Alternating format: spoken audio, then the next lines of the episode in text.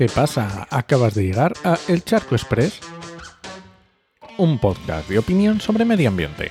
Soy Enoc Martínez, ambientólogo y profesional del medio ambiente, y hoy voy a hablar sobre greenwashing.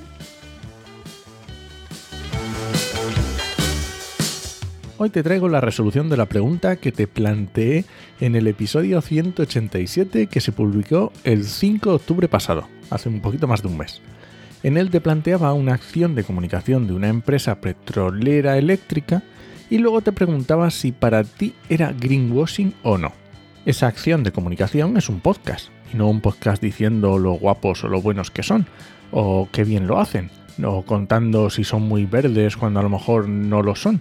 No, un podcast sobre medio ambiente, un podcast normalito, con entrevistas, hablando de temas ambientales, que si lo escucha una persona interesada, sin conocimientos y sin saber que detrás está esa empresa, pues puede aprender cosas interesantes sobre medio ambiente, al menos en principio. Le damos el beneficio de la duda y que no van a engañar a nadie.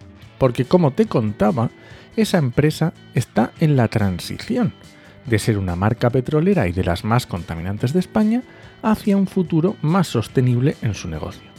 Y la empresa, como es normal, quiere que la ciudadanía deje de asociar su nombre con el petróleo y la contaminación y lo empiece a asociar a algo más verde, más sostenible. Y bueno, un mes después me he ido a ver las respuestas de la encuesta. Para empezar, te digo que han respondido aproximadamente el 10% de las personas que escucharon el episodio, que la verdad está muy bien, es un porcentaje muy bueno teniendo en cuenta que esto es un podcast, lo estás escuchando conduciendo, fregando o yo qué sé, y te tienes que acordar luego de ir a las notas del programa, buscar el enlace y votar. Así que gracias si votaste entonces, y si no tampoco pasa nada, no te sientas mal, que incluso si tienes muchísimas ganas de votar ahora, pues la encuesta está abierta, así que no te cortes. Pero bueno, ¿cuál fue el resultado? Pues aproximadamente el 70% dijo que creía que sí era greenwashing y solo el 30% aproximadamente dijo que no le parecía greenwashing. Así que el resultado está clarísimo. No le perdonamos a esa empresa petrolera sus años de contaminación. Y ahora nos parece una forma de lavarse la cara. Que se quieren subir al carro de la sostenibilidad cuando todo el daño que han hecho. Y ojo, que en la encuesta también se permite dar más explicaciones, no es solo un sí o un no. Y ahí se ven los matices de esta decisión que no es tan sencilla, lo de decir sí o no, ¿vale? Tiene, bueno, es, es normal.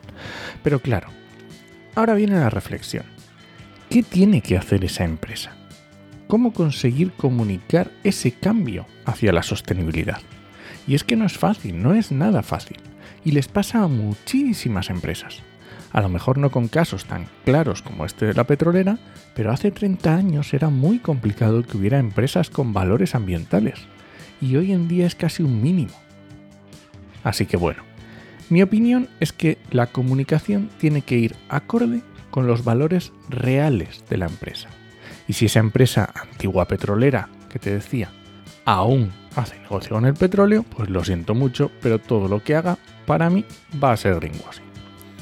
Y nada más, este ha sido el Charco Express de hoy. Lo encuentras en Podcastidae o en elcharco.es. Y si alguien te pregunta, no lo dudes, te lo dijo en HMM.